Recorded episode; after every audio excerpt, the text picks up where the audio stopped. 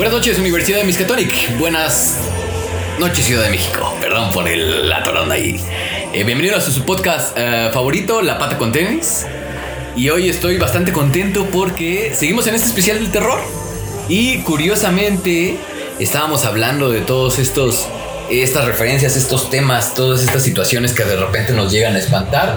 Y pues primero vamos a presentar al panel, ¿no? Estimado Charlie, ¿cómo estás, amigo?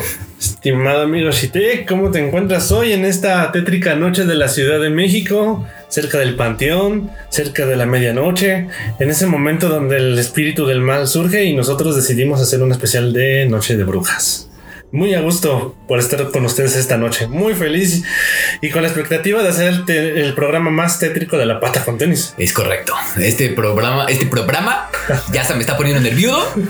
Va a prometer bastante. Eh, amigo Luis, ¿cómo estás? Muy bien, muy a gusto. Eh, realmente el capítulo de hoy me, me tiene con mucha emoción y algo que, aunque bueno, no nos ven, el capítulo del día de hoy se está grabando en la noche. En la nochecita. O sea que está doc al tema.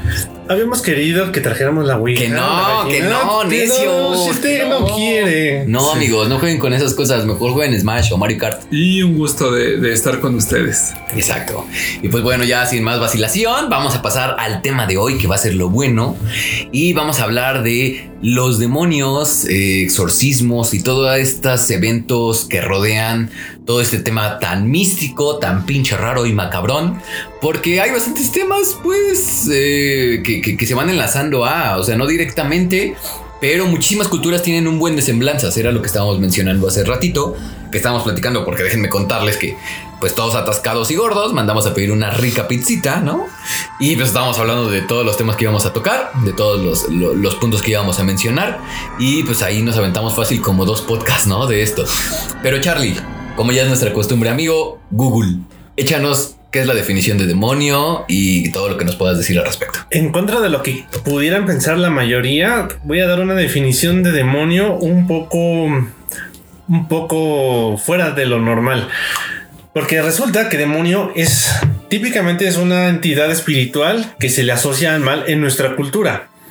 Sin embargo, si ustedes se van a un contexto histórico previo a la cultura católica, de hecho, desde los sumerios, pasando por los romanos, por los griegos, por pueblos como el de Asia o en América inclusive, hay referencias a estas criaturas, a criaturas demoníacas, que tienen eh, una dualidad entre el bien y el mal.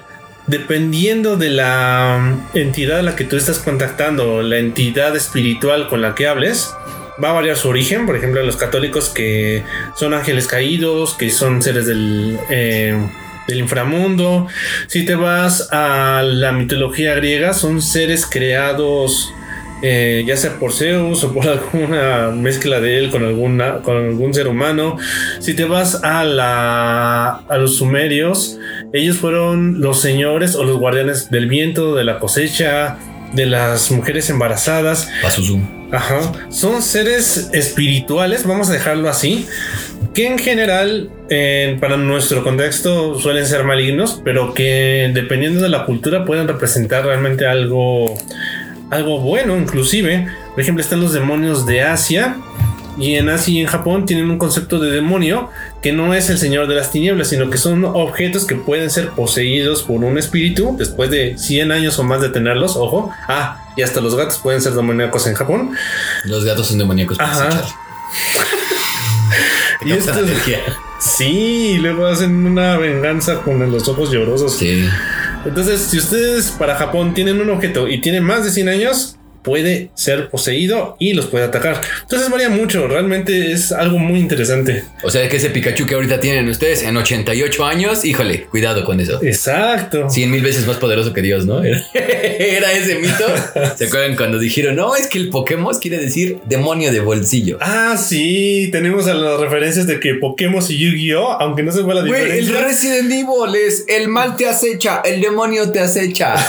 ¿Viste ese video la del pastor? mano del demonio te quiere alcanzar. exacto, Atrápalos todos, todos son demonios. Entonces. Incluso dependiendo, incluso siendo de la iglesia católica, este, consideran. Estos son, son más estos cristianos pentecostés, ¿no? De estos que gritan y andan ahí. Sí, que están llorando por todo. ¿Algún pentecostés nos escuchará? No, no creo. Son muy blasfemos por eso. Tenemos, entonces, pues es un ser, tomémoslo como un espiritual, un, un ente espiritual, no material. Y pues ya dependerá de la cultura, puede o no acecharnos a la mala. Exactamente, sí, es, es lo que quería también un poco complementar la información que dio Charlie. Por lo regular nosotros le damos esta semblanza por las... eh, por el bombardeo de información que tenemos de nuestra religión, que la gran mayoría en México somos católicos, no cristianos y algunos otro que otro protestante por ahí, pero la gran mayoría de- estamos ahí. testículo de Jehová. Bueno, es que todas son vertientes, digamos que de un cristianismo ortodoxo. Y de ahí se, se, se por ejemplo, el catolicismo, el espiritualismo, no espiritismo, y los testigos de Jehová, los cristianos, quitando algunos eh, evangelios y demás. Pero tenemos ese concepto de demonio tal cual, este, como un ser y una entidad eh, Maligna. maligna, exacto. Y lo que menciona Charlie es, es muy cierto para las primeras culturas, para la proto-sumeria, para los sumerios, para los acadios, para los romanos, ¿no? Para los babilónicos, porque Charlie todo es Babilonia. Todo empezó. Hágate cuenta que todo lo que dije es Babilonia, ¿no? Ah. Entonces, no, no es cierto. Por ejemplo, creo que la referencia más popular que nosotros tenemos es de eh, El Exorcista. Tanto del remake como en la película viejita. El y las películas de la Ouija. es buenísimo. ¿La Ouija? Sí, ha habido películas. ¿Cómo de la Ouija? Sí, de la Ouija. Hay una- ¿Se llama así la Ouija? Sí, la Sí, Ouija. yo no como tres versiones No manches. donde igual empiezan con el típico.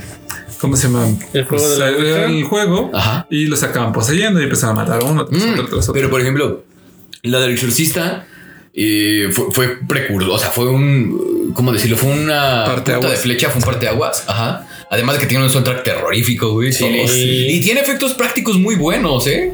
Te voy a vomitar. Muy buenos para su tiempo, sí. O sea, el maquillaje, todo eso, cuando se le voltea la, la- la cabeza a la niña y todo esto. Cuando el el padre carra, a sí. O sea, tiene buenos efectos. Lo chistoso es que hacen semblanza a un demonio eh, sumerio, de la antigua Sumeria, Ajá, que es Pazuzu. Ahí es que ahí es la que tengo la duda, porque según yo, Hanbi es el padre de Pazuzu. Ah, es que no, de hecho, cuando le preguntan que cuál es su nombre, él dice Pazuzu. Ah, ok. Sí, es, es, es Pazuzu. O sea, tal cual, literal, la película te dice cuál es el demonio. Sale, de hecho, la figurilla, como dice Charlie, que es como. Bueno, no sale con la. como este. ¿Cómo se llama? El que tiene lo apuntado como es arriba, es abajo. ¿Baphomet? ¿Baphomet? Bufón. Sí. Sí, no me- Bueno, nada más confirma, ¿no? Nada más que me confirme. Sí, creo que sí. Es, es como tiene la cabeza de un macho cabrío, tiene la, la mano derecha levantada hacia arriba. Ajá, sí, justamente. Entonces, esa semblanza es como es arriba, lo es abajo, ¿no? Muestra una, una parte de igualdad. La parte es de Baphomet. Y Pazuzu también lo tiene. Es un ser como con una cara demoníaca y alas. Eh, pero Pazuzu presenta esta dualidad que mencionábamos al principio. Es el guardián, curiosamente, de las mujeres que están gestando y este y también de las tormentas, ¿no? Entonces tenía propiedades, por así decirlo, positivas Y negativos. y negativas. O sea, es depende cómo estuviera de humor. Ándale, sí, haz de cuenta que el lunes, jueves y viernes era bueno y martes, miércoles y los domingos no porque es pediocito. ¿No era mujer? Es que es curioso, porque de hecho son medio andróginos, no tienen algún tipo de género específico. Y eso lo vemos, por ejemplo, en sus representaciones, que algunos llegan a tener, eh, si bien tienen eh, Aspecto. aspe- o sea, genitales, algunos los dibujan con genitales masculinos o femeninos, o, O de plano, ambos. o con ambos. Entonces, bueno, por ejemplo, ahí en El Exorcista ten- es uno de los demonios más antiguos eh, y ese fue adoptado por la religión católica.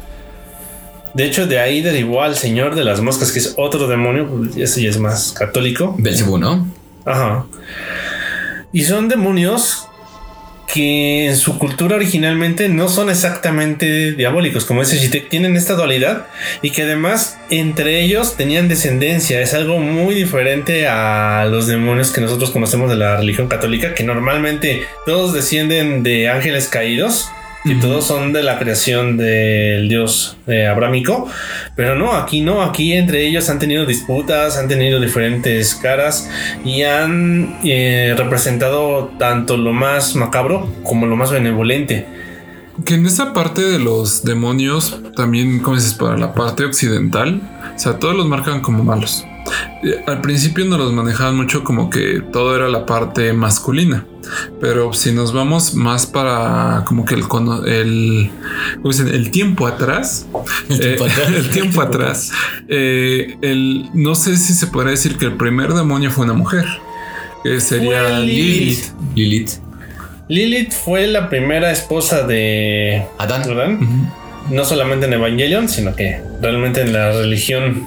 De hecho, de hecho es curioso, Charlie, porque por ejemplo, Lilith es la primera esposa de, de Adán. O sea, estoy parafraseando tal cual lo que dijo Charlie porque quiero sonar más interesante. No se habían dado cuenta.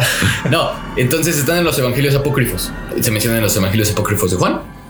Y eh, supuestamente a Lilith la destierran porque es una mujer tentadora, es una mujer inteligente, es una mujer Que que, no se- incita al pecado No se deja someter por el y hombre. que no se deja meter por el hombre, ¿no? Y además ella es la que crea a los animales. Si se habían preguntado cómo se crearon los animales, pues que creen? Fue Lilith. Fue un demonio. Y justamente de esta historia, ay, se me fue el nombre de esta entidad demoníaca. ¿Cómo se llama? Es la misma de Silent Hill. ¿Cómo se llama el, el demonio de Silent Hill el primero? Mm, Asmodeo, Astaroth, Azazel. espera. Bueno, bueno, no, ahorita eh, me, me confirman. Eh, empieza a copular después de que es expulsada del paraíso. Y de ahí, de esta unión de, de incesto entre demonio y la primera mujer, surgen los Nephilims. Los Nephilims son conocidos en las culturas como estos gigantes pelirrojos para algunos, para otros son una especie de híbrido entre humanos y demonios.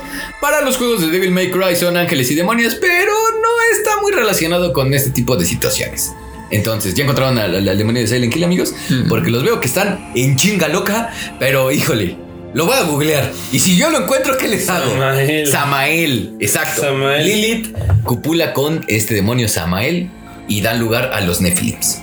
Entonces, tengamos claro esto. Los primeros demonios son sacados de la clavícula del rey Salomón. Es el este libro. En este libro, que es un compendio, vienen los acuerdos o tratados, si no es así, corrígeme por favor, don Google, donde tú puedes invocar a todas las coronas, porque así como nosotros tenemos ángeles, arcángeles y todas las demás entidades benignas, los demonios también tienen tronos, por así decirlo, donde Mm. muestran a los principales eh, coronas, me parece que son así, se les Ujú. denomina así a los, a los demonios, que son los primeros. Eh, ahí está Belcebú, ahí está Asmodeo, ¿no? Ahí está, creo que es Astaroth. Eh, y, ahí van como todos los demás eh, demonios y sus jerarquías. Entonces, en este libro, el rey Salomón se le da un anillo de control, con el cual es capaz de invocar y controlar a los demonios para obtener también sus favores. Y curiosamente, cada demonio tiene una manera muy curiosa de invocar. Algunos se invocan con agua a ciertas horas del día, de la mañana, tarde, noche o madrugada, y eh, con otros ingredientes. Algunos con azúcares, algunos con alcoholes, algunos con mieles, algunos se llegan a, presentar con elementos naturales como piedras, plantas, fogatas.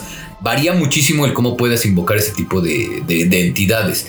Lo curioso y lo que te dice el rey Salomón es que con este dominio, con este anillo de control, tú puedes obtener desde la clarividencia, la adivinación, la dominación de lenguas, eh, el incluso sanar males, ¿no? Saber cuando alguien te está mintiendo, controlar animales, eh, volverte... ¿Han leído a Bram Stoker en la novela de Drácula? Sí. Volverte alguna especie de Drácula cuando él se convierte en sombras y puede deambular por la noche así como así. También puedes eh, obtener esto, invisibilidad. O sea, puedes obtener, haz de cuenta, todo lo que tú quieras. Hablando de un superhéroe, y nada más falta que alguno te aviente la telaraña. Y pues prácticamente estos, eh, como que este manual, eh, lo que estaba averiguando más o menos, que se sigue ocupando. Sí, sí, sí, sí.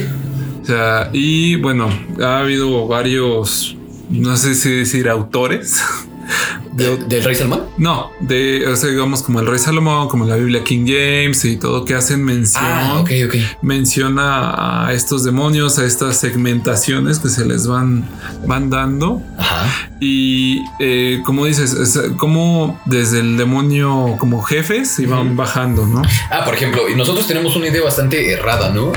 Cuando nosotros eh, evocamos al diablo, por lo regular pensamos en Lucifer, ¿no? O Luzbel, pero por ejemplo, Luzbel, eh, tal cual quiere decir eh, la luz más bella, ¿no? Eh, incluso a algunos se los lleva, se, se- se les, les conocen como la estrella de la mañana. Recuerden haciendo la Ah, maldita Lucifer. serie de Netflix que lo hicieron gay, pero ¿Lo hicieron qué? bueno, Mm, Verga, güey. bisexual. Ok. No puede ser, ya ni en el diablo se puede confiar. Bueno, mira, si Freddie Mercury lo hacía con tanto de género que tenía a la mano, pues no, ¿qué vamos a esperar del príncipe de las tinieblas, no? Entonces, eh, para empezar, eh, Satán quiere decir adversario de entrada, ¿no? Entonces, no es lo mismo, porque en la Biblia te lo ponen como el mismo y no, y es algo que Charlie también ahorita mencionaba. A Satán lo vemos como un adversario, como un enemigo. Dista mucho de un ángel caído y dista mucho del anticristo. ¿Correcto, Charlie? Claro, pero es que ya es algo muy diferente el anticristo porque ya estás mencionando a uno de los evangelios de Juan. Danos las características del anticristo, señor Don Google. El anticristo es algo que mucho después de los evangelios que se encontraron y que se reinterpretaron en algún punto de la historia, al anticristo le han dado muchas caras. Ha sido Hitler, para algunos ha sido Napoleón, por la descripción, algunos, eh, para algunos ha representado a la perra de Roma. Y es tal cual la descripción que se le da. Hay algunos que la han representado como algo que va a venir, muy asociado con Nostradamus. Sí. Es algo que va, que se predice que en algún punto va a llegar y suele ser muy asociado al número 666, que es por El número de la bestia. el número de la bestia. Ahora recordemos que es un animal con, según textualmente la Biblia, con siete cabezas y diez coronas y que dices, bueno, esto no Con tiene- cabeza, con cuerpo de dragón, que Con está persiguiendo a una virgen en el cielo. y que tiene un cuerno cada cabeza. O sea, describen un ser bastante difícil de interpretarlo. Que la biología no se le va a ocurrir. No manches, apenas tenemos serpientes de dos cabezas. Y por eso es que mucha gente lo ha asociado con un ser o una persona que va a representar toda esa maldad, incluso con una institución. De hecho, hay quien se ha aventurado a decir que la iglesia, la iglesia romana, es realmente el anticristo. ¿Por qué? Porque ella trata de representar a Dios en la tierra. Entonces, uno de los... de Son los emisarios. Ajá. Los emisarios de Dios en la tierra. Son los emisarios de Dios, pero como hay algunas interpretaciones que dicen que la iglesia católica se considera Dios en la tierra, entonces al hacer una suplantación de Dios es realmente la bestia. Ustedes pueden encontrar este dato en la parte de revelaciones de su Biblia. Eh, ahí me hace mención tanto del 666 como de la bestia que menciona Charlie. Lean la Biblia, por favor. Es un muy buen libro. No lo lean como un tratado eh, de dogmas y demás, sino una tragicomedia. Eh, ahí quisiera hacer un poquito. Es que una tragicomedia, sí, güey. Una pausa eh, y no salirnos mucho del tema. Hay un, bueno, el exorcista más famoso Ajá. que ya falleció se conoce como Gabriel Amort. Ah, sí. Eh, tocaba mucho ese. eh, fue, tuvo una noticia muy como que. eh, Sonada sonada viral donde él decía que Hitler y este Stalin fue- estaban poseídos. Eh, Ah, que, estaban poseídos y que Y Benito por, Mussolini y que por eso eh, en su musumóvil. hicieron todo su su caos, bueno, todas las matanzas y todos. Ah, y fue muy criticado por esa Ay, esa Napoleón, güey. También Napoleón estuvo Ay. Genghis Khan. bueno, es lo que le estaba diciendo. Él tocó que estaban poseídos y no tanto que fueran el como que el anticristo, que todo esto fue una causa de posesiones de Es que también es quitarle mucha responsabilidad a la humanidad, mano, porque hay que, hay que, hay que tener en cuenta algo. Unos dicen que el, el hombre es el lobo del hombre. Otros dicen que el hombre es bueno por naturaleza.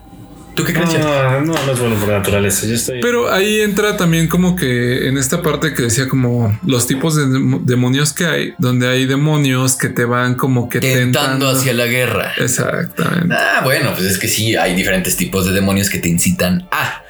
Pero bueno, ay, se me fue, se me fue lo que Es que bueno, a ver, algo que sí les haga- quiero agregar. El anticristo no es considerado por la iglesia como un demonio. Sé que estamos tratando de demonios. Pero Cultura ese chido. Esto, el anticristo no es considerado como un demonio, es considerado la representación Del mal. del mal en la tierra, el que va a venir a iniciar el fin del mundo. eh, la representación o la culminación de la lucha entre el bien y el mal, pero no es per se un demonio, es lo que inicia el apocalipsis. Que, que, ojo, Cristo también ahí es un avatar de un ser iluminado. Que es sería Dios. como el hijo El hijo de Dios, exactamente. Y ¿no? aquí, digamos, el anticristo es el hijo de. ¿De qué, de qué demonios De- sería? Eh, Pues es que no obedece como algún, El- como algún demonio así, o sea, no es, de- es la unión de Baphomet con Astaroth o de Samael con, no, o sea, es simplemente la representación del mal y es una entidad, por así decirlo, que va a traer una serie de desgracias, ¿no? Va a desatar todas las desgracias que vamos a ver. Vamos a ver De hecho, el apocalipsis, tal cual, es cuando suenan la- las trompetas, ¿no? Y todo eso. Sí. ¿Se acuerdan cuando estaba, había sonidos de trompeta? ¡Uy! ¿Cómo Sí. se, ¡Qué bueno que dijiste eso! cómo todos se estaban friqueando? Les vamos. Este- Cuéntale tú, porque tú los cuentas. Son los terremotos eh, en el cielo. aéreos. Es una forma en la que la atmósfera se enfrenta a dos presiones distintas. Y una de las razones por las que empezamos a escuchar más esto durante la pandemia, no es por el apocalipsis, es que como son sonidos bastante graves, es más sencillo escucharlos cuando no hay tráfico aéreo como ahora, cuando no hay coches, cuando no hay este, maquinaria pesada trabajando. Entonces, son sonidos que hay en la naturaleza, que produce la atmósfera. Son sonidos, eh, tremores eh, atmosféricos graves. Pero cuando tú los escuchas y nunca habías eh, presenciado ese sonido, piensas que es una. Ya me estaba persinando y explica- en cristiano, Charlie. Para empezar, ¿el sonido qué es?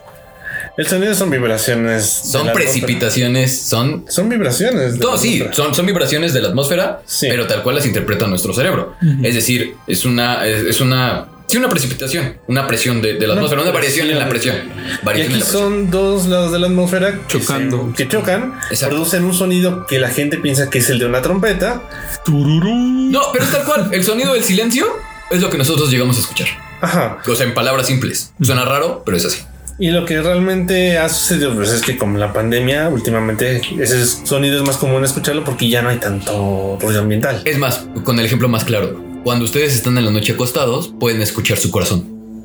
Pueden escuchar la manecilla del reloj de la Yo, sala. yo creí que era mi corazón cuando pensaba po- de, dice, oh, Shitek. Sí, amigo. es- Sí. Todas las fans piensan eso, pero no.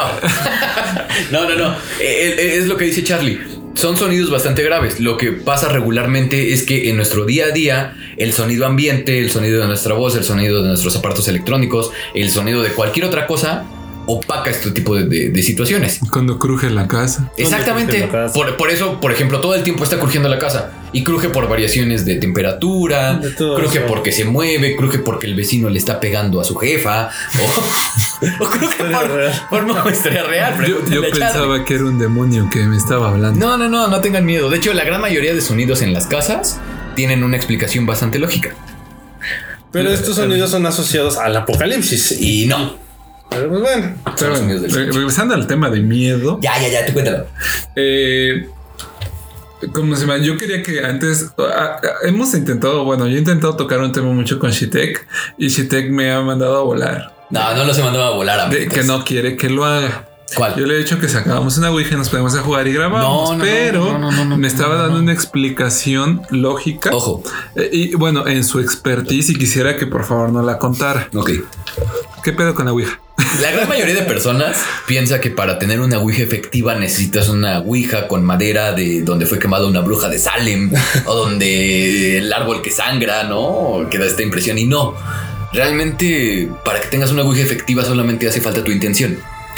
Me voy a ir un poco, un poco por la parte de la metafísica y la parte del pensamiento y de la acción y del querer y del decreto. No se vayan con esta filosofía chafa del secreto donde tú decretas y mañana se te da. Si es algo así, no llevado tanto a la ficción ni Yo a una decreté- parte del O multiniverso. sea, ¿estás diciendo que el de decreté un Ferrari no me va a llegar? Eh, puedes decretarlo, pero tienes que trabajar por él. Maldita sea. Y realmente es una, es una visualización de objetivos, ¿no? Eh, veámoslo así. Cuando nosotros tenemos necesidad de algo, primero lo visualizamos y lo hacemos material. Es eh, nuestra acumulación de energía hacia un punto en específico para lograr algo. No es imposible tenerlo, te va a costar trabajo sí, pero con dedicación y constancia se puede lograr. Entonces es más que nada esto. Se puede alcanzar en un punto energético como Ah, la gente tiene como este cliché que necesitamos una ouija embrujada, una ouija que fue utilizada por los Warren, una ouija que fue maldita por eh, alguna maldición de, momias. Y no, la verdad es que no. Incluso se han, han se han presentado casos donde se juega con ouijas de, papel hechas literal con una hoja de cuaderno y anotado esto y se juega con un vaso y tienen este, situaciones bastante fuertes. Y las letras pusieron QWERTY. y agregaron la ñ, güey, de español del teclado latino. Este chiste de geek, ñoño. Bueno, este, volvemos a esto. Lo, lo importante de todo esto es la intención.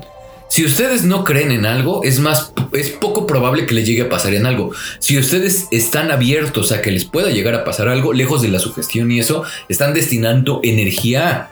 Y veámoslo así. ¿Qué es lo que te dice la tercera ley de Newton? Estamos hablando de, de, de la ley de... ¿Cómo se llama esta parte de, de la... Con toda acción hay una reacción. Sí, pero de la entropía. Toca también la parte de la entropía. Mm, de alguna manera. Entonces la entropía te dice que, por ejemplo, para que se puedan... En teoría la entropía es vas del orden al desorden. Es poco probable que cuando tú le pegas a una bola de billar se muevan todas las bolas y vuelvan a formar un La- triángulo. No es imposible, es poco probable. Muy poco probable. Muy poco Sí. probable. Ese es el principio, digamos, que de entropía. Entonces, si nos basamos en esto, podemos tener. Híjole, es que, es que estoy divagando tal vez mucho. Simplemente no le den una, una acción a todo esto, porque realmente si ustedes destinan un pensamiento, una intención, si le destinan como mucho tiempo y, y demás, puede que lleguen a contactar con algún tipo de entidad. No necesariamente tenían una ouija preparada o, o curada. ¿no? Ok, a ver, digamos aquí, en esta parte, eh, ya entendimos. Con hasta aquí. Entendimos, ya cállate. Con, con mi hojita de papel, ahorita yo dibujo. Sí, entonces y- no, ok. no lo Ok, lo que pasa es que una de las formas, incluso de posesión diabólica, ya no estamos hablando solo de llamarlo.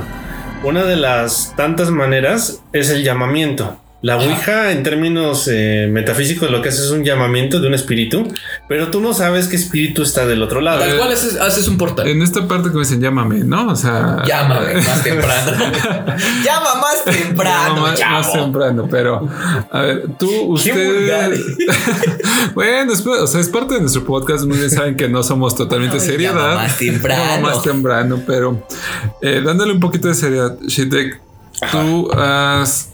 Te has documentado, puede que no he visto en persona alguna, sí, sí, sí, has visto. Sí, he visto ¿Nos cosas raras. Sí, he visto puede- cosas culeras. ¿Puedes, eh, con la Ouija? Sí. ¿Puedes contarnos un poquito, poquito de ello? Un poquito nada más. Mira, sí. Para que, a ver Yo, si ya. ah, mira, dentro de todo yo no lo he jugado, pero yo sí he visto casos de personas que han jugado esa madre y he estado en una sesión justamente tratando de apoyar a liberar algo así y tú por lo regular piensas que, que eres como muy capaz, ¿no? Mm, Eres como muy Científico. eh, científico y que puede llegar a mover. O sea, yo, yo, yo hasta cierto punto era como Charles, creo. No, no, no creía, no creía nada de eso y es la percepción que yo tengo. Igual ahorita nos dices que no. Pero güey, yo vi que una silla literal voló de esquina a esquina y no había nadie. Y estaba con una viejita, la que en ese entonces era mi novia, y una persona que nos pidieron que fuéramos a rezar, ¿no? Y eso porque la, la abuelita de esta chica era como muy espiritual, era muy apegada a la religión católica. Y la chava esta este, presentaba casos bien raros. No vomitaba verde, pero hablaba con una voz bien culera. O sea, cosas raras, raras que dices, como que aquí no tienen tanto presupuesto para este tipo de efectos especiales. Charles, yo que ya no me acuerdo del Padre Nuestro. Sí, de hecho se te olvidan, se te olvidan las cosas. Neta, No, pues, neta. no, desde ahorita ya no me lo sé. Ok.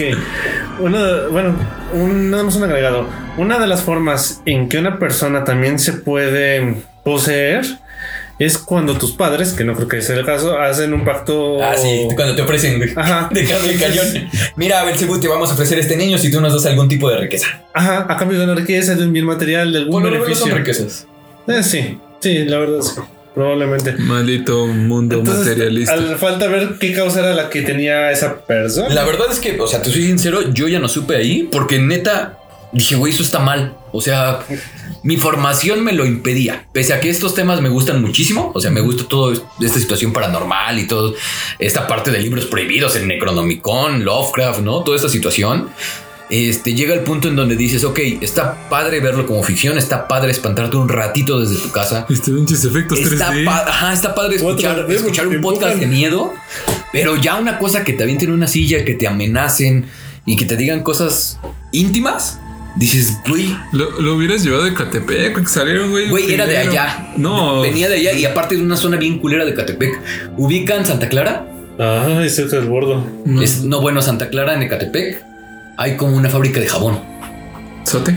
De jabón. ¿Han, han olido cómo se percibe el jabón que huele como a como a basura? Mm, Huele no. culero. Todo Pues es- Ecatepec es huele como piel- es como todo piel quemada. huele basura. Ah, bueno, olía así, güey. Así mal, mal plan. Entonces yo sí tengo esa experiencia. La verdad es que no, no sé si decir que tengo miedo porque creo que pocas cosas me asustan y digo, no quiero sonar como muy valiente. Me da más miedo, por ejemplo, de la delincuencia organizada, ¿no, güey? Todo O sea, sí te habló. Sí, Charros. sí, sí, sí. O sea, y y fue una situación donde Si le hubiera sacado un filero, hecho, pues, ¿qué pedo? no, güey, es que neta en ese momento te quedas pasmado. Digamos, una de las grandes ventajas de las entidades, una, el beneficio es de ellos, en, metiéndome mucho en el contexto de la Ouija, porque tú no sabes a quién estás contactando del otro lado, porque no sabes lo que afecta a la otra persona. Y otro de los grandes problemas es que como puede ver eh, tu entorno, puedes saber detalles personales, puede conocerte a fondo, incluso de maneras en que en principio tú no te puedes conocer. Se vuelve, tú te vuelves tu peor enemigo. De hecho, uh, ah, yo me atrevería a decir que por lo regular los espíritus de luz o benignos o ángeles o como ustedes quieran llamarlos, ¿Por qué al final son espíritus? son, son entidades. No, no diría espíritus porque a lo mejor nosotros entendemos como espíritu algo que está dentro de nosotros. Estos son otro tipo, un ser etérico, por así decirlo. Eh, pocas son las veces que se presentan por estos medios. Por lo regular, ese tipo de entidades positivas llegan por una por un tipo de entendimiento, por así decirlo Por el resto, por el rezo, por- no, lejos del rezo, Charlie, la oración, ¿no? Y yo quisiera separar el, rezo de la oración. Una oración tal cual es eh, el entrar en comunión con este ser al que tú le estás eh, eh, tratando de comunicarte o elevando tus plegarias, por así decirlo. El rezo es un panfleto prediseñado, un canto, algo como una rima que tú la repites sistemáticamente, eso es un rezo. Y la oración es esta parte más espiritual, más de entrar como en comunión con esto. La diferencia, por ejemplo, ocurre mucho. La diferencia entre una religión y, y un, y un culto son, además del número de adeptos, que la religión tiene dogmas. Y los dogmas son los preceptos principales de esta religión, que son preceptos inquebrantables. La parte de la espiritualidad no presenta ningún tipo de dogma. Y es lo que lo hace un poco mejor, desde mi percepción, que una religión. ¿Tú qué opinas, Charlie? bueno, una de las cosas, voy a lo tétrico de nuevo. La oración y el rezo te llevan en principio a atraer a una entidad benigna, de luz, y si le quiere asociar a las personas lo que popularmente se le dice de luz. Pero la- el contrario, que no es muy común y no lo hagan amigos de la pata con tenis, es la blasfemia.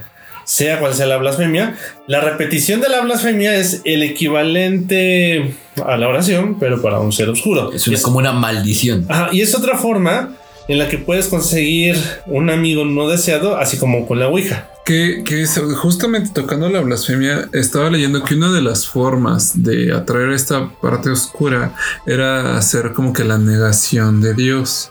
Bueno, no tanto como la negación de Dios, sino como que el... eh, El renegar, el renegar. chamaco renegón, ya se te posicionó el, el Eh, chamaco. eh, o sea, como que eso acercaba a que pudiera ser eh, candidato, sobre decirlo así, a Más bien, una son personas que a lo mejor no profesan ningún tipo de fe, ¿no? Eh, es que, bueno, yo al final siento que ese es, eh, aunque muchos nos decimos, no sé, que tenemos eh, fe por la ciencia o as- agnóstico. la ciencia No, no, fe. no, bueno. no es de fe. Cre- la creencia de que, pues, Bueno, el todo principio de incertidumbre, ¿qué pedo, Chele? Eso es por probabilidad. Bueno, no pero... eh, bueno, Sí, pero bueno, veámoslo, veámoslo así como fe. Es más- Fe- Vamos a verlo como fe de ciencia. Al final, yo creo que cuando estamos en cierto, eh, puedo decir, peligro o necesidad, acabamos recurriendo a- al- al ser supremo. porque es ¿no? más cómodo, ¿no? Puede que no más cómodo, sino Sí, que ya no encuentras una respuesta. Super sí es mucho más cómodo. Precisamente por eso. Se te acaban los medios desde tu entendimiento, en donde ya no tienes a lo mejor una respuesta y se te acabaron eh, la parte médica, ¿no? Cuando tienes un familiar en, mal estado, estás pasando por algún mal momento y dices, verga, ya me van a correr. Ay, Diosito, tira paro. Entonces sí es mucho más cómodo creer que una entidad benigna está haciéndote el paro cuando tú ya no puedes meter las manos.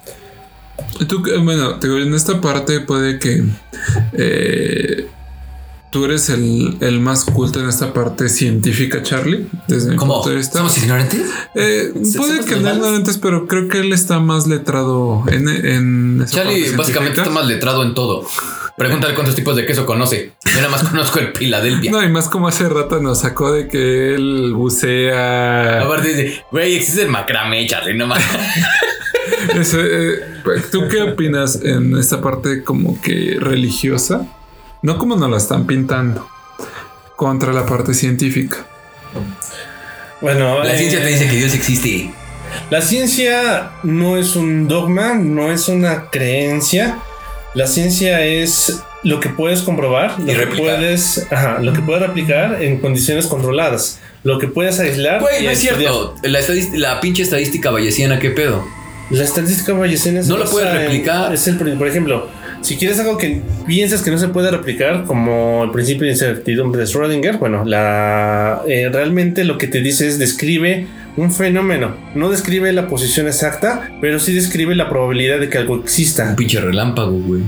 Pero eso es en términos de probabilidad, eso es un fenómeno que A ver, podemos pero decir no, no- no nos desviemos claro, porque Ya Estamos- vamos a los monstruos. Estamos, sí, ya vamos a llegar a los monstruos, pero primero danos tu punto de vista. La ciencia entonces no es algo en lo que tienes que creer, es algo que se ha confirmado y que muchas personas han buscado replicar y dar una explicación. Una explicación que puedes repetir, que puedes cuantificar y que puedes medir de alguna manera. La religión busca el dogma. Por eso es que eh, cuando hablas de religión, el dogma es algo incuestionable. En la ciencia lo ideal es que lo que consideras como un fundamento lo trates de rebatir. Ese es un principio en el cual la ciencia y la religión no coinciden. Pareciera para muchas personas que la ciencia se ha vuelto una religión. No es así. La idea es, si tú tienes un descubrimiento que pudiera rebatir algo que la ciencia da por sentado, a los científicos les encanta. Porque quiere decir que lo que modelaron durante mucho tiempo estuvo mal o está incompleto. Las matemáticas, por ejemplo, el- la paradoja de Monty Hall, güey, en los 90 puso a la comunidad científica matemática de cabeza. Ahí yo diría que esa es la gran diferencia. Y otra de los, de los puntos de la religión es que implica la fe, que es un salto que es muy difícil de dar para un científico. Eh, hay científicos con mucha fe, pero eh, en general, por ejemplo, para un matemático, para un físico, para um, un astrobiólogo, que se basan en probabilidades, en mediciones o en análisis numérico, es difícil dar un salto de fe porque tú puedes analizar de antemano, por ejemplo, una probabilidad de que algo suceda. Puedes hacer, no sabes con exactitud, pero analizas la probabilidad. Tu cerebro, el entrenamiento durante tantos años que ha tenido, te lleva a analizar algo. Por eso un científico, cuando está ante un efecto o algo paranormal como demonios o apariciones, su primer instinto es ver qué pasó alrededor y tratar de aislarlo. A ver, espera, déjame saco ¿Cuál el es tu formación, Charlie? Solamente para cultura. Soy de formación matemática, muy fuerte matemática y programación. Bueno. ¿crees en la parte espiritista? Espiritual. Espiritual. En el aspecto espiritual, pienso que no hemos medido todo aspecto de un ser humano, que existe la posibilidad de que haya algo que no es medido aún, pero que puede ser medido. O sea, eh, estoy abierto a la posibilidad que pueda haber fantasmas o demonios, e incluso a la posibilidad de que los podamos medir o cuantificar. Por eso es tan grato hacer este podcast con ustedes. De verdad. Porque realmente es cierto lo que dice Charlie. Anteriormente, los hombres de las cavernas, ¿no? Eh, atribuían los fenómenos naturales como truenos, relámpagos, incendios forestales, eh, diluvios, inundaciones a la ira de los dioses. A fenómenos sobrenaturales, los eclipses, ¿no? Hoy sabemos que es por el momento de traslación y rotación de los planetas, por eh, La las, las- atmósfera. las depresi- las depresiones que hay, las presiones de atmósfera, eh, todas la- las pinches eh, nubes, ¿no? Toda esta pinche caudal eh, pluvial que existe y todo esto. Entonces, justamente lo que dice Charlie es muy acertado y creo que comulgo con esta idea. Hoy en día nosotros no llegamos a comprender todo lo que pasa en nuestro entorno. Somos tan obtusos que creemos que todo lo que vemos es lo que existe y a todo lo demás se lo atribuimos a fenómenos sobrenaturales, pero estoy seguro que es realmente ciencia que no hemos descubierto. Estoy muy de acuerdo contigo. Yo sí he pensado, la verdad puede que hay en mi ignorancia, que estamos como en la parte de, de fantasmas, demonios, todo es realmente otra dimensión, la cual nuestros ojos no pueden ver y cuando se llegan a ver es como que está cruce con nuestra dimensión. ¿Pero Mira, llega a haber algún tipo de fluctuación? a nivel de ciencia, el que no tengamos una evidencia de algo no quiere decir la existencia o no existencia. ¿Qué quiere decir en términos más terrenales?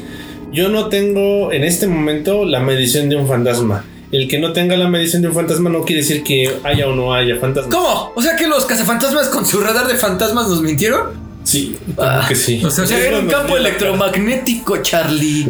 Ojo, los fantasmas tienen este dejo, es energía. Y la energía puede manifestarse por lo regular en eh, aparatos eléctricos o en focos. Por eso cuando la gente tiene algún tipo de, de avistamiento paranormal, lo primero que empieza a fallar son focos, radios, televisiones, Se les aparatos. asocia efectos eh, Cambios electromagnéticos. ya tenemos LED, ya no va a haber fallas en los focos así de que De se hecho, sí, Sí. y seguiré viendo incluso más la sensibilidad del LED hacia un, ca- un cambio en la electricidad. Dale. Sí, pedo científico. Ya traigo a mi otro científico, ¿eh? Ya me, ma- No. me la mató. Sí. Hay cuestiones que no podemos explicar del todo en este momento, pero sería interesante encontrarle realmente una explicación en nuestros términos. Voy a ir con Carlos Trejo. No, por favor, No, no. hombre, no, por ejemplo, no, no. ¿crees en la luz ultravioleta? Sí. ¿Crees en el infrarrojo? Ahí está, existe, se puede medir, lo podemos cuantificar y no lo podemos ver. Pero bueno, vámonos a los monstruos, porque si no se nos va a ir todo el podcast. Échale, ¿cuánto llevamos de podcast, señor productor? 40 minutotes ya. O sea, va a haber dos partes de Yo este, creo que sí va a de haber dos este- partes, ¿eh? de este podcast. Échale. Eh, Digo, ¿tú, tú investigaste varias cosas. sí, bueno, Y- estaba y me diciendo. eh, primero, yo no sabía que había en el Vaticano un curso. De hecho, hay, un- hay un exorcistas. ritual romano que te da el Vaticano. Perdón. perdón. Primero, en- encontré que eh, el Vaticano vende este curso para padres y también para civiles. Cuesta 250 euros. Verga. Dura 5 O días. sea, cu- a ver, ¿cuánto te cuesta pinches exorcizar a tus demonios? O sea, aproximadamente. 250 euros. O sea, aproximadamente eh, lo que son mil pesos. 5 mil, 6 mil pesos de acuerdo al tipo de cambio y lo devolvado del peso. Ok. Eh, lo pueden tomar civiles, y lo puede- bueno, está más para los padres. Eh, son 5 días. Y ya sales con tu diplomita de exorcista. profesional. Imagínate en tu CV, güey, es así de, no, sé manejar PHP, sé manejar el C++, sé manejar acá exorcismos, demonios de tal, te, te- ¿cómo? De tal corona. Eh, exacto. de- de- de- manejo demonios nivel 3. Aparte, ¿cómo los mides?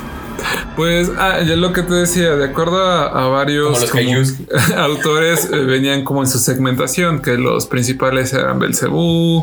Luzbel, La corona. la corona. Ya de ahí iban bajando de nivel, que hasta los demonios más como que leves podían poseerte y son los que más como que apariciones hacían, ¿no? Son como los chonchos los que bajan de, ah, mira, voy a meterme a este pendejo y voy a hacer mi desmadre, sino realmente los demonios más, más De menor jerarquía. de menor jerarquía son los que andan haciendo como que sus desmadres. Ok. Eh, también en este, en la parte del- de los cursos que dan, estaban diciendo que aquí en México se están disparando muchos casos de, Exorcismo.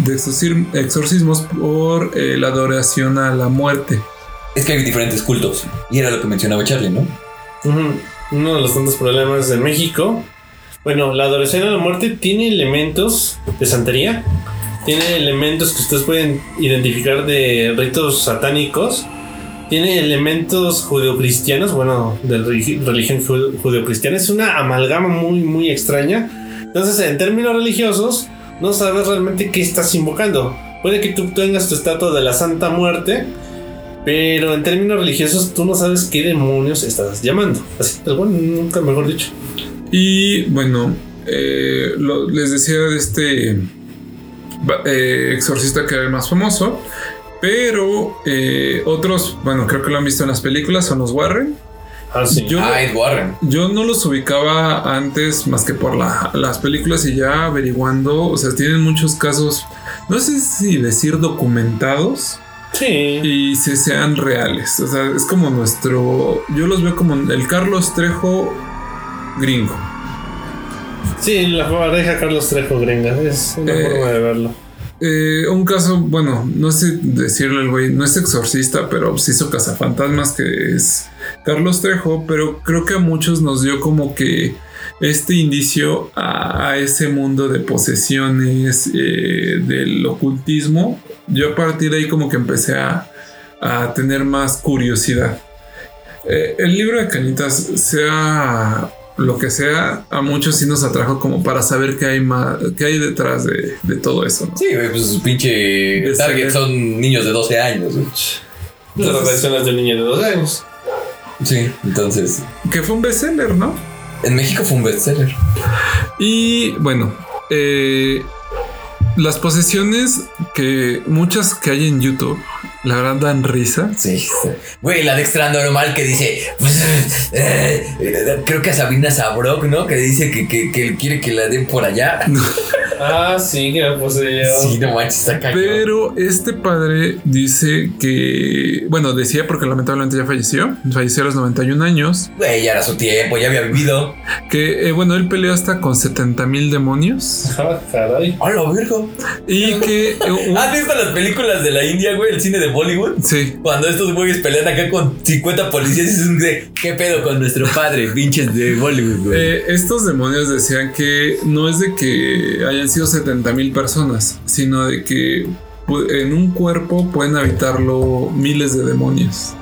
Es por eso que se llaman Legión, de hecho. Eh, Exactamente, la Legión. Eh, yo no entendí muy bien eh, esto de Legión, pero me acordé de la película de. ah, no es de- bueno, el que hace John Wick, ¿cómo se llama? ¿Constantine? La de Constantine, donde maneja lo de Legión. De hecho, Legión, tal cual, es cuando Jesús ex- expulsa a los demonios de un cuerpo y hace que se metan a, a los cerdos y después los, cerro- los cerdos se van a un despeñadero. Peñadero. Ya, empezaron las cosas ¡Qué paranormales. tranza! Ya es que llegó la motoneta de la muerte. Y ahorita te asomas y no hay nadie. Como te vienen a buscar porque te cobran. Ah, no me vinieron a cobrar, maldita sea. Bueno. Pero bueno, eh, él dice que solo en sus 70 mil peleas. Pero, güey, ¿qué puedes justificar esto? Espera, espera, espera. A ver, ¿qué? Solo dos ocasiones Ajá. vio levitar cuerpos. Y que esta, esto lo decía, es que lo hacen los demonios para intentar demostrar su poder. Sí, güey. Pero que en todos sus casos solo dos ocasiones eh, vio, vio eso. Es que ¿Hay real. alguno en México? Sí, Sobre hay, todo de que fueran de México. sí. Sí. Hay exorcismos en México muy fuertes, chaval. No, no tengo a la mano el documento, pero sí hay. Y de hecho, una persona muy allegada a mí, que trabajaba en una iglesia justamente, les llegó un comunicado de la arquidiócesis, o sea, de la arquidiócesis y arriba del Vaticano, en donde los años de 2019, 2020 y 2021 iban a ser muy complicados en materia de exorcismos. Que estuvieran muy atentos, o sea, literal el comunicado decía, este, estimada comunidad sacerdotal, por favor estén muy atentos de su, de su comunidad, porque se han suscitado como tal cual como una infestación de demonios. Y sí, un momento. Por lo regular en este tipo de comunicados, déjenme que les diga, suelen decir cuándo va a haber una nueva visita de un padre que es asignado de, de, de Reykjavik a México, cuando hay un nuevo nombramiento, cuando se tiene que hacer algún tipo de, de colecta para ciertas cuestiones o tienen que apartar para cierto evento, cosas así. Entonces, que, que manden este comunicado para esto, si dices, ah, canijo. Yo sí lo veo creíble y aparte tocando la parte de los padres, bueno, en esta última, no sé, años, es cuando siento que se ha perdido más la creencia hacia la religión, la fe. O sea, la religión católica, porque la santería va creciendo. Es que, güey, los cristianos han tenido un número de adeptos increíbles lo- porque la putería antes. Y, no, y lo que decía este exorcista y No es cierto, ¿eh? Eh, Estos, este, este exorcista y también lo que fue el, eh, el papa y otros papas fue de que el demonio también está dentro de la iglesia Sí, claro. y eh, que el demonio ha causado que sucedan estas cosas de la Ay, pederastía. pues ¿a poco crees que Diosito les dice cógete a los monaguillos? No, No, güey. no, lo- muchos lo estaban viendo como intentar justificar los casos, pero eh, ha- hay escenas donde, un ejemplo del último papa que está hablando y hay un, un monaguillo al lado como que lamiéndose los los labios como si está dando la oración y él así como, que si estuviera tomándolo loco de pobre pendejo No manches. sí hay un Bueno, ten en cuenta algo. Es un niño. este creo que sí, pero los ojos se le veían ¿Raros? Raros. Pues pueden ser, mira, sí puede ser. No, no decimos que no, porque realmente estamos hablando de esto. O sea, no, no estaríamos eh, descartando todo. La ciencia no lo descarta, como porque nosotros lo descartaríamos. Pero pueden ser errores de foco. Es como los guaruras de Obama, Ah, los reptilianos. los reptilianos. ¿Han visto a los guaruras de Trump? Esos güeyes sí dan miedo, son casi gigantes. Y decían que el, el Papa no es como que el exorcista chingón. O sea, él nomás está como la imagen. De hecho, Juan Pablo II sí era, es conocido como el, el, el corre demonios Bueno, el actual no. o el Papa viajero. Eh, bueno, el actual Papa no es como que el, el, ¿cómo se llama? el chingón matademonios. eres mi hermano Eh, pero sí había escuchado eso de Juan Pablo. A ver, Sí, Juan Pablo algo un poquito de. De hecho, Juan Pablo II era muy cagado porque una vez de- dentro de él, él oficiaba la misa dentro del Vaticano, obviamente, y en la plaza donde la dan llegó un, un poseso. Entonces a media misa ese, ese vato llegó, te libero hermano. Y lo corrió, güey. ¿Neta? Sí. Maldito YouTube, ¿por qué no sacas No, esos videos? son cosas que a lo mejor están documentadas, o no, obviamente no en video, porque en ese entonces no había, no había YouTube. Estamos hablando de a lo mejor principios de los 90, mediados de los 90. Pero sí, o sea, Juan Pablo II es reconocido a nivel mundial como uno de los papas que más ex- exorcismos tuvo y exorcismos exitosos. Porque, ojo, también hay exorcismos que no son exitosos y que por lo regular terminan en muerte. O viviendo tal cual con demonios. ejecutados, algunos como el famoso caso de Emily Rose, en que la chica oficialmente eh, falleció por desnutrición, deshidratación y un dolorosísimo proceso este, de que su cuerpo se degeneró. Y ese fue llevado por un padre que fue sometido pues, a la justicia norteamericana. Desafortunadamente para la chica fue un desenlace fatal. Y en principio el padre alegaba que era parte del exorcismo, parte del proceso el que sufrió esta chica. Es que, aunque no lo crean, el exorcismo lleva muchos puntos importantes. Uno de ellos es primero determinar que no estamos ante un loquito o uno, una persona que tiene un juicio de realidad bastante mal versado, ¿no? Porque hay personas que, que aunque no lo creas, pueden conocer otro idioma, palabras en otro idioma con la tecnología que actualmente tenemos. O sea, personas que te cantan perfecto en coreano y que no entienden una palabra de coreano, sin embargo, hablan, ¿no? Y tienen los vocablos perfectamente bien pronunciados y demás. Maldito K-pop. A lo que voy es que se hace un estudio antes para que la persona se determine si no tiene algún tipo de padecimiento mental, que no sea ningún tipo de enfermedad eh, física, eh, que no sea actuado, ¿no? Y bueno, también ahí ves que, eh, bueno, están, mencionan como que ciertas cosas para poder identificar lo que uno de ellos está la fuerza sobrehumana, La fuerza sobrehumana, el hablar eh, lenguas, desconocidas o lenguas muertas, El otro era la visión de futuro o visión remota. Ah, ese sí no me acuerdo. Ellos te pueden decir cosas que van a pasar o tienen el don de la adivinación, en otras palabras, o también pueden decirte qué están haciendo eh, en lugares lejanos y comprobar esto. Ok. Eh, otro punto. Levitación. Bueno, que esos son Eso pocos es casos. ¿no? muy, Muy raro, pero también existe. No, yo veo levitando a un cabrón y me. A patitas, güey. Sí. Neta, yo no vi levitar a nadie, pero de inmediato sientes el cambio de ambiente cuando tú estás muy contento en tu mundo feliz en Ecatepec, en Santa Clara, porque aún así es un mundo feliz. O sea, dices, güey, puede que la libre. Pero era, era lo que decíamos, Charlie, ¿cuál es la diferencia entre un poltergeist y un demonio? Bueno, un poltergeist en principio es un fantasma, es una entidad fantasmal, no tiene el cargo de demonio, puede ser un alma en pena muy molesta, De una persona. pues de una persona o un conjunto de penas que surgieron en un lugar, se acumularon y están sufriendo. Hay baja temperatura, objetos que se mueven, hay sonidos en la casa, eh, puede haber variaciones en la corriente eléctrica muy pronunciadas. Y por otro lado tenemos a los demonios que implican en términos eh, prácticos terror. El práctico terror porque además de eso sumen pestes, insectos, malos olores, olores a azufre, olores fétidos de descomposición. Hay una, si ven moscas de repente, sobre todo las moscas, tengan por seguro que podría ser una, un pequeño demonio del Señor de las Moscas. Exacto. Y Hormigas también. Hormigas también, alacranes y arañas.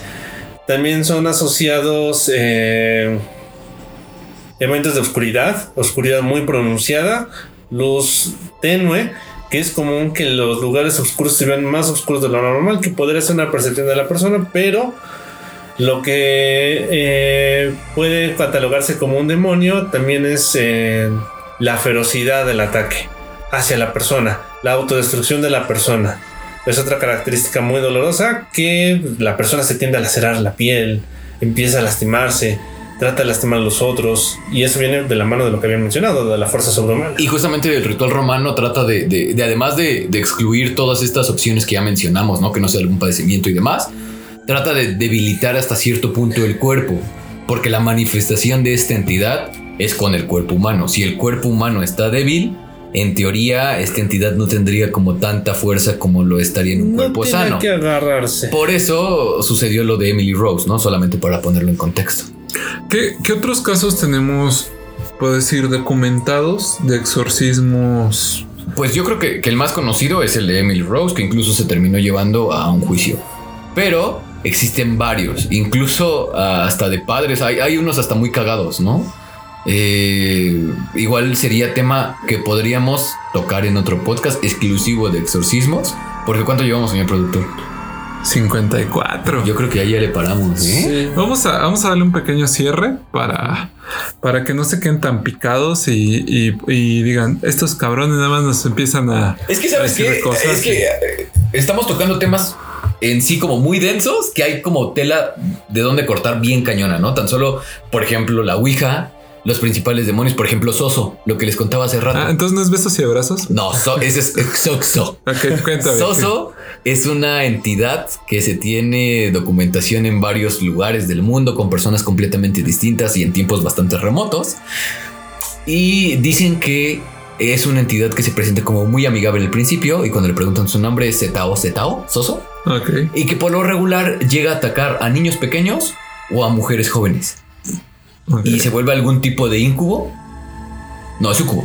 Sucubo. Sucubo es para las Bueno, mujeres, incubo incubo para el hombre, ¿no? Ajá, exacto. Entonces para las mujeres es el sucubo, se vuelve algún tipo de sucubo y para los niños los ataca. Pero lo curioso de todo esto es que es una entidad que se repite en, en- en varias ocasiones. Eh, no habría como tanto ruido si fueran entidades como ya sabes, eh, de diferentes nombres. Pero personas que no tienen contexto de nada de esto dan su experiencia y dicen que los ataca una entidad llamada Soso por esta, esta parte de la Ouija, ¿no? Como dato. Es como el, el momo.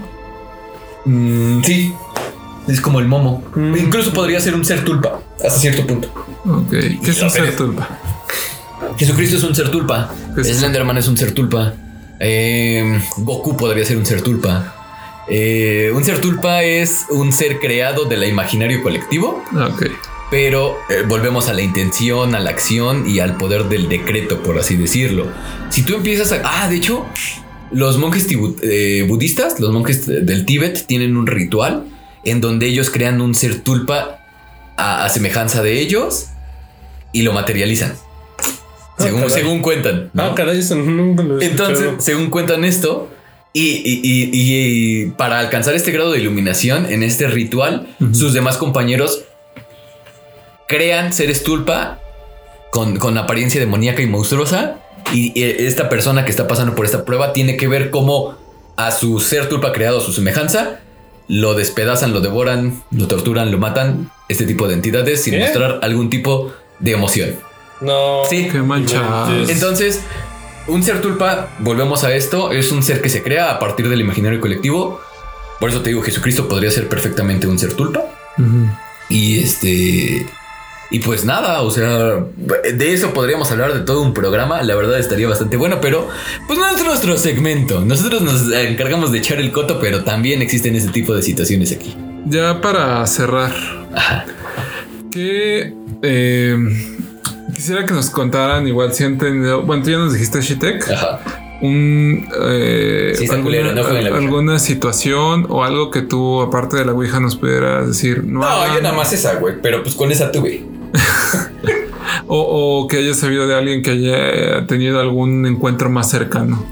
Uh, sí he tenido historias, pero realmente no, no me. No me.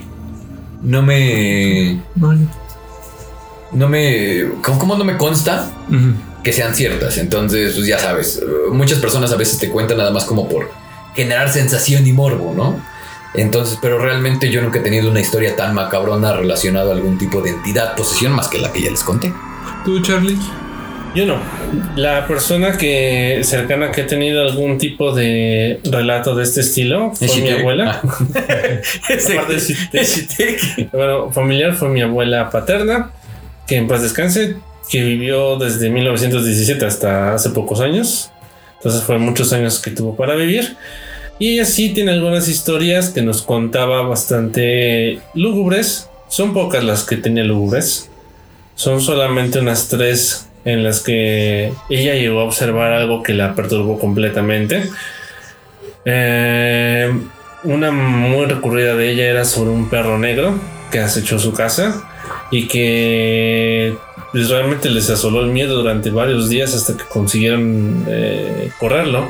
Y fue a base de rezos básicamente que esta, este perro se alejó. Esto sí me gustaría, igual espero para amigos que lo escriban. eh, hagamos un podcast de, de apariciones de perros negros. Güey, eh, tú porque le tienes miedo a los perros. No, no, es que eh, no no sé si eh, bueno, también he visto programas donde dicen que cuando te va a pasar algo, ha, ha habido apariciones de perros que te van cuidando eh, hasta que pase ese peligro. O cuando yo vi un, en literal fue un documental donde eh, iba una familia, eh, de repente llega un perro, los va acompañando todo el camino, vienen unos maloras y el perro ataca a estas personas y ya no les pasa nada, los iban a asaltar.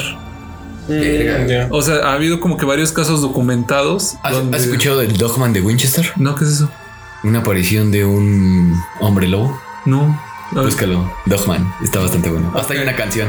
Lo, lo voy a buscar. Pero eh, bueno. Eso quisiera a ver si para otro, otro podcast. Sí, claro que sí. Eh, en mi caso no, no he tenido como que igual conocimiento y nada de eso. Yo era como que el más de quiero hacer esto, No, pero no, con lo lo que mi amigo. Shitek acaba de mencionar no lo voy a hacer porque yo sí me sugestiono muy fácil. No, no hagan esto y este consejo les doy porque su amigo Shitexas. Soy- Eh, Shitek, ¿algo más que quieras decir? Nada, amigos, pues ya nada más cerrar el podcast. Este, pues muchísimas gracias por acompañarnos en este viaje natural, sobrenatural de ultratumba con demonios demoníacos. Y pues nada, Charlie, comentarios finales, alguna cosa que quieras decir. No anden jugando con Ouija si no tienen idea de lo que hacen. Si aún así quieren jugar, diviértanse. Esperemos que su nueva mascota o integrante de la familia no intencionado qué los acompañe mucho tiempo o el que ustedes consigan un exorcista. Exacto. Eh, no se de, si ya invocaron al ser, pues, pues ya ofrezcanle galletitas en un lugar. Digo, pues ya va a estar con ustedes hasta que algún padrecito y la parroquia accedan a exorcizarlo. En teoría con fe podría sacarlo. Sí, pero. Eh, la, fe es más fácil decirla que hacerlo, ¿no? Es- Entonces, diviértanse y ya saben, tomen sus pastillas para el susto. Aprovechen que estos que este año viene un viernes 13 justamente cercano a fechas de Halloween Ah, en noviembre. Y pues no andan invocando cosas a medianoche si no saben qué van a llamar. Exacto. Gracias, Charlie. Amigo Luis. Eh, me gustó mucho este podcast. Espero hagamos una segunda parte. Claro sí. Eh, Se nos fue el tiempo muy rápido, amigos. Igual, las tres personas que nos escuchan, pónganos aunque sea un comentario si quisieran una segunda parte ahí en nuestro Facebook. O tenemos tenemos. Tenemos Instagram, Instagram. tenemos Facebook, este son las redes que más alimentamos. Y sí, o sea, si pueden comentarnos algo, ahí retroalimentación. Es más, hasta cualquier comentario tirando mierda se agradece. Si ya nos sentimos Sería algo nuevo. Sería algo nuevo. Es que solamente nos echamos flores, no sabes qué bien nos quedó, ¿eh? Qué bien nos quedó. Ya sabré que alguien nos escucha y no solo nosotros. Tú escuchas el podcast, ¿verdad? Claro, obviamente. Ah, ok, entonces sí nos para mí. escuchamos nosotros. Sí. Va, pues muchísimas gracias, señores. Yo soy su amigo Chite Contreras y esto fue su podcast favorito, La Pata con Tenis. Un abrazo. Adiós.